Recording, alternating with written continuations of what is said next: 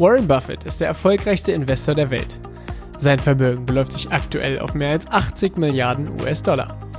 Angefangen hat er als Zeitungsjunge und Kaugummiverkäufer. Willst auch du endlich finanziell frei werden? Willst auch du erfolgreich dein Geld für dich arbeiten lassen? Dann bist du hier genau richtig. Denn alles, was du brauchst, ist Wissen. Wissen über Buffets Mindset, seine Tools, Methoden und Strategien. Und die Anleitung dafür, wie du es umsetzt. All das erhältst du hier im Little Buffett Podcast. Der Podcast für alle Investoren und die, die es werden wollen. Mein Name ist Dominikus Link und ich begrüße dich ganz herzlich zur 62. Folge mit dem Thema Alles Gute zum Geburtstag, die Zusammenfassung der letzten zwölf Monate.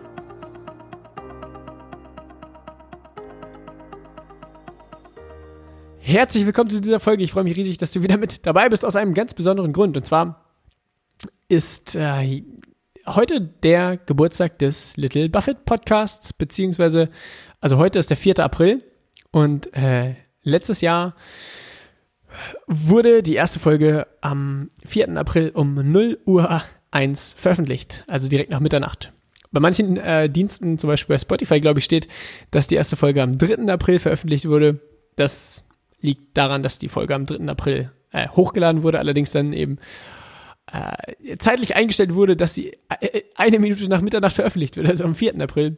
Nur letztendlich 3. oder 4. April, Hauptsache sind jetzt zwölf Monate vorbei des Little Buffett Podcast. Also zwölf Monate, ja, zwölf Monate mit, äh, es war quasi eine Achterbahnfahrt äh, voller Podcast-Folgen. Äh, es war eine sehr spannende Zeit Besonders für mich und hoffentlich auch für all diejenigen, die hier regelmäßig in die Folgen reingehört haben.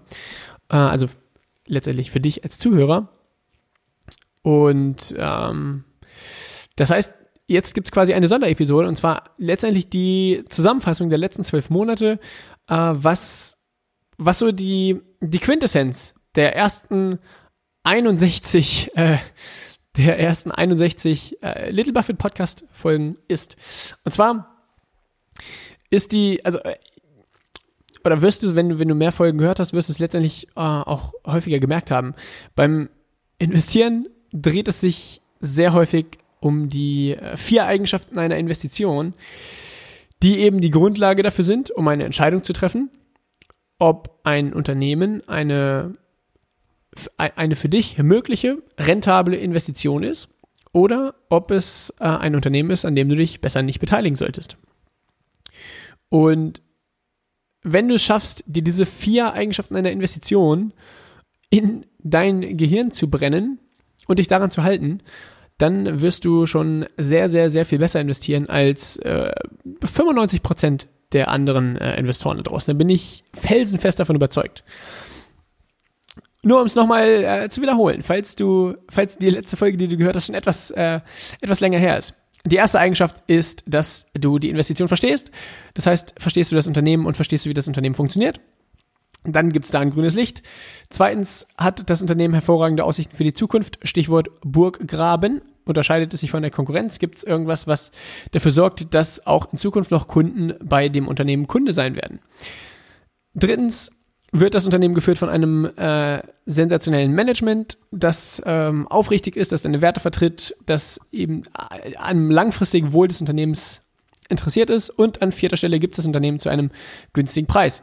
Und für die Zusammenfassung jetzt ähm, habe ich mir überlegt, okay, lass uns das mal äh, Schritt für Schritt an einem konkreten Beispiel durchgehen. Und zwar zum Beispiel am Unternehmen Starbucks, das ich ja hier häufiger auch im Podcast erwähne und quasi so die, die, die Überlegungen, die Gedanken dahinter, ähm, wie man zu der Entscheidung kommt, okay, ist jetzt im konkreten Fall von Starbucks, äh, Starbucks ein Unternehmen, in das ich gerne investieren kann und will, oder eher nicht. Und dann schauen wir uns ganz easy einfach mal Schritt eins an. Schritt eins verstehe ich das Unternehmen. Verstehe ich das Unternehmen Starbucks? Ist, äh, verstehe ich, warum Menschen Kunde sind beim Unternehmen Starbucks? Und äh, verstehe ich, wie das Unternehmen Geld verdient, verstehe ich, wie es dazu kommt, dass das Unternehmen den, den Umsatz und den Gewinn Jahr für Jahr steigert. Und bei Starbucks ist es relativ simpel. Ähm, Starbucks verkauft Kaffee und lizenziert auch die, äh, also arbeitet mit einem Franchise-Modell. Das heißt, ähm, Menschen können Starbucks-Filialen eröffnen und dafür eine Lizenzgebühr quasi an das Unternehmen Starbucks bezahlen, sodass ähm, eben ein, ein rapides Wachstum möglich ist und Anteile der oder ein, ein, ein Anteil eines Kaffees, das über einen lizenzierten Store quasi verkauft wird, an die Muttergesellschaft Starbucks fließt. Und das ist natürlich ein sehr, sehr cooles Geschäftsmodell. Und äh, zusätzlich, da kommen wir auch gleich dann eben bei Punkt 2 noch dazu, ist Starbucks eine sehr, sehr starke Marke, was dazu führt, dass immer mehr Menschen in diese Starbucks-Filialen laufen. Kaffee ist ein Trendgetränk, ja, wird irgendwie immer mehr zum Modegetränk so, dass, dass Menschen dazu tendieren, wenn sie durch die Stadt gehen, einfach einen Kaffee in der, Hand dabei zu haben und äh, einfach einen Kaffee zu trinken. Und äh, deshalb ist das Unternehmen, also beantworte ich für mich auf jeden Fall die Frage, verstehe ich das Unternehmen Starbucks mit einem Ja und deshalb ist da schon mal ein grünes Licht. Zweite Stelle, hat das Unternehmen hervorragende Aussichten für die Zukunft und wieso, weshalb, warum? In meiner Wahrnehmung ja, denn Starbucks hat einfach eine, äh, eine unfassbar starke äh, Wahrnehmung der Marke im Kopf der Kunden. Das heißt, wenn Menschen mit einem Starbucks-Becher durch die Stadt laufen, fühlen sie sich dabei cool. Und das, das Starbucks-Logo, diese, diese grüne, diese grüne, ähm, äh, ich glaube, es ist, ich glaube, es ist letztendlich eine Sirene. Ich habe die häufiger als Göttin bezeichnet, aber ich, ich meine, das ist eigentlich eine, eine, eine, oder ist es doch eine Göttin? Ich bin mir nicht hundertprozentig sicher. Äh, äh, letztendlich, wenn Menschen mit einem Starbucks-Becher mit diesem grünen Logo durch die Stadt laufen, ähm, dann, also der, dieses grüne Logo genießt einfach ein, eine, eine, ähm, ein sehr hohes Ansehen. Deshalb ist Starbucks in der Lage, ein, einen höheren Preis zu verlangen als andere Kaffeeketten. Und das führt natürlich dazu, dass Starbucks eine höhere Gewinnmarge hat und dass, wenn zwei Kaffeehausketten direkt nebeneinander wären und die eine ist Starbucks, die andere ist irgendeine No-Name-Kaffeekette und die würden den, den, denselben Kaffee zum selben Preis verkaufen, würden die Menschen tendenziell, natürlich nicht alle Menschen, aber ein Großteil der Menschen, lieber in die Starbucks-Filiale laufen. Und das ist natürlich ein, eine sehr, sehr coole Eigenschaft eines Unternehmens, weshalb das ein sehr guter Indiz dafür ist, dass äh, auch in Zukunft Menschen noch nach wie vor in die Starbucks-Filialen gehen werden.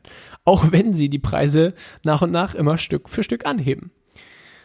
Und da sind wir natürlich auch schon bei einem der Punkte, wieso die Zukunft des Unternehmens so rosig ist. Naja, die können eben die Preise relativ flexibel gestalten oder äh, die Preise stärker anziehen als andere ähm, Kaffeehäuser. Das heißt, der Gewinn des Unternehmens wird nach und nach äh, steigen. Und zusätzlich wenn man sich die Geschichte des Unternehmens anschaut, wird man feststellen, dass das Unternehmen Starbucks die letzten Jahre und Jahrzehnte nach und nach immer mehr Stores eröffnet hat und alleine dadurch, dass sie mehr Stores eröffnen, also mehr, äh, ja, mehr äh, Stores, ja, Store ist halt ein, ein, eine Filiale, ähm, eröffnen, desto mehr Kunden werden sie natürlich bekommen, die letztendlich an der Filiale vorbeilaufen und spontan einen Kaffee trinken. Äh, das sind einige der Aspekte, die dafür sorgen, sagen zu können, yo, das Unternehmen hat eine rosige Zukunft. Zusätzlich ist das Unternehmen äh, gerade noch dabei, besonders in China, sehr, sehr stark zu wachsen. In China gibt es witzigerweise, cool, dass das, äh, das passt gerade perfekt zur Zeit jetzt rein. Äh, in, in China gibt es einen sehr, sehr großen Konkurrenten, nämlich Luckin Coffee. Das ist ein chinesisches Unternehmen und wer sich so ein bisschen mit dem Land China auseinandersetzt, der weiß, dass China chinesische Unternehmen bevorzugt. Also das Land China ist sehr stark daran interessiert, dass die chinesischen Unternehmen florieren und nicht unbedingt die amerikanischen Unternehmen. Deshalb ist, äh, also bekommen chinesische Unternehmen einfacher Kredite, die chinesischen Unternehmen bekommen eine Subvention, was die amerikanischen Unternehmen eben nicht bekommen und deshalb ist es sehr herausfordernd für amerikanische Unternehmen in China zu konkurrieren. Und Starbucks hat sehr große Herausforderungen eben mit dem Luckin Coffee, weil das eben eine chinesische Kaffeehauskette ist. Und Luckin Coffee äh, expandiert unfassbar stark. Und gerade gestern, gerade gestern wurde veröffentlicht, dass Luckin Coffee äh, einfach ihre Zahlen beschissen haben. die Zahlen, die Luckin Coffee veröffentlicht haben, stimmen einfach nicht. Demnach ist der Kurs von Luckin Coffee 80% eingebrochen. Und äh, dementsprechend, das ist ja, also letztendlich, wenn Luckin Coffee Zahlen veröffentlicht, die nicht passen und das ist der Grund war, weshalb viele angenommen haben, oh, ja, Luckin Coffee läuft so richtig gut, heißt im Umkehrschluss, Starbucks wird eine schwere Zeit haben oder wird nicht so gut laufen. Ähm, die Aussage ist jetzt eben quasi, oder könnte man jetzt genau umdrehen, naja, wenn Lucky Coffee die Zahlen beschissen hat, äh, heißt das ja letztendlich, dass Starbucks doch nicht so mega schlecht dasteht in China. Und dementsprechend, dementsprechend bin ich hinsichtlich Starbucks, um jetzt wieder äh, unseren Fokus auf Starbucks weg von Lucky Coffee zu legen, sehr, sehr bullish und bin fest davon überzeugt, dass sie auch in China nach und nach weiter Fuß fassen werden und mehr und mehr Stores eröffnen werden und letztendlich dann eben mehr Gewinn machen werden. Dann drittens, Management. Management ist ein sehr, sehr spannendes Thema. Das Unternehmen äh, wurde lange Zeit von äh, einem gewissen Mann namens Howard Schulz geführt, der äh, auch, der auch äh, kurz davor war, in die Politik zu gehen.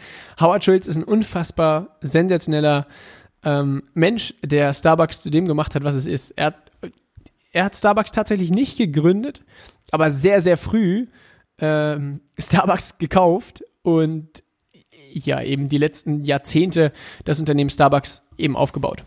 Und vor anderthalb, zwei Jahren ungefähr hat Howard Schulz das Zepter abgegeben an Kevin Johnson.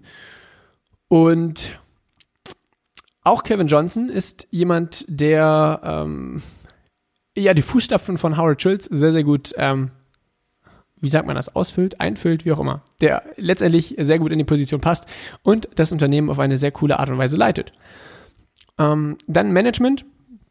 Was auch immer sehr interessant ist, ist äh, zu schauen, was für Werte das Management vertritt oder was für Werte ja dann letztendlich auch das Management auf das Unternehmen überträgt. Also für welche, für was für Werte steht Starbucks.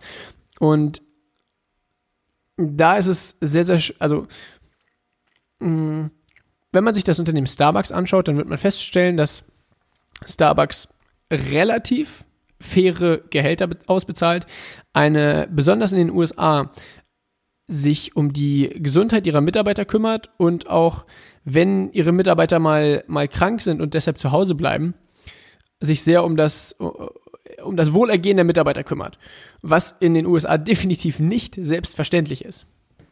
Und auch jetzt besonders in den Zeiten von Corona, wenn ähm, wenn die Mitarbeiter zu Hause bleiben müssen, weil die Stores zumachen oder aus welchem Grund auch immer, bezahlt Starbucks nach wie vor ein, äh, zumindest für eine bestimmte Zeit, Gehalt für die Mitarbeiter, sodass die Mitarbeiter von Starbucks nicht einfach irgendwie hängen gelassen werden, sondern das Unternehmen Starbucks kümmert sich wirklich um die Menschen, die mit dem Unternehmen oder die äh, letztendlich auch für das Wohlergehen des Unternehmens sorgen. Und das ist finde ich sehr, sehr cool. Und das ist etwas, wo ich, wo ich definitiv dahinter stehen kann und sagen kann, ja, okay, ich bin stolz darauf, äh, Investor des Unternehmens Starbucks zu sein, weil ich die Werte, die das Unternehmen vertritt, sehr, sehr cool finde und selbst auch dahinter stehe. Deshalb Punkt Management auch ein Haken.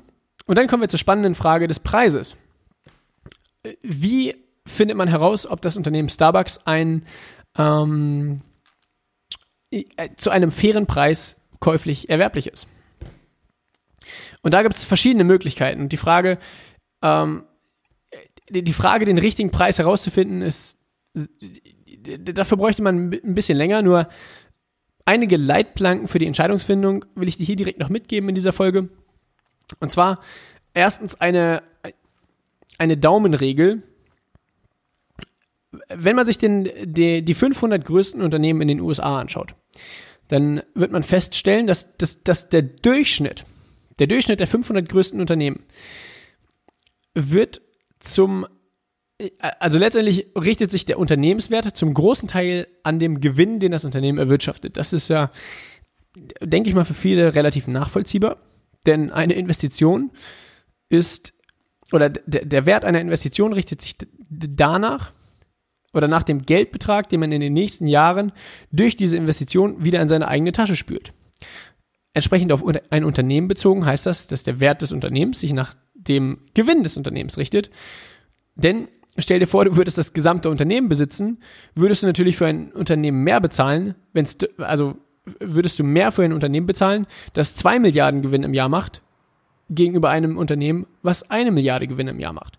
Oder stell dir vor, es gibt einen Limonadenstand an der Ecke. Der eine Limonadenstand an der Ecke macht jeden Tag 10 Euro Gewinn, der andere Limonadenstand macht jeden Tag 20 Euro Gewinn und du könntest jeden Tag den Gewinn in deine eigene Tasche stecken, wenn du den Limonadenstand für 100 Euro kaufst.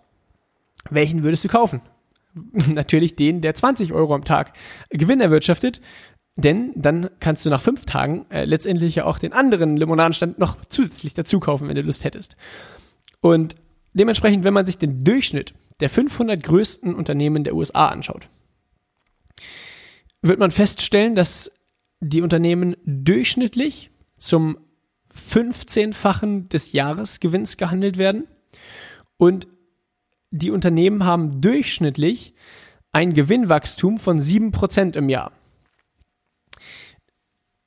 Je größer das Gewinnwachstum ist, desto, äh, desto wertvoller ist natürlich, also äh, vielleicht, vielleicht ist das jetzt hier gerade äh, ein bisschen, ähm, äh, geht das hier ein bisschen zu schnell oder äh, vielleicht ist nicht jeder Gedankengang sofort nachvollziehbar.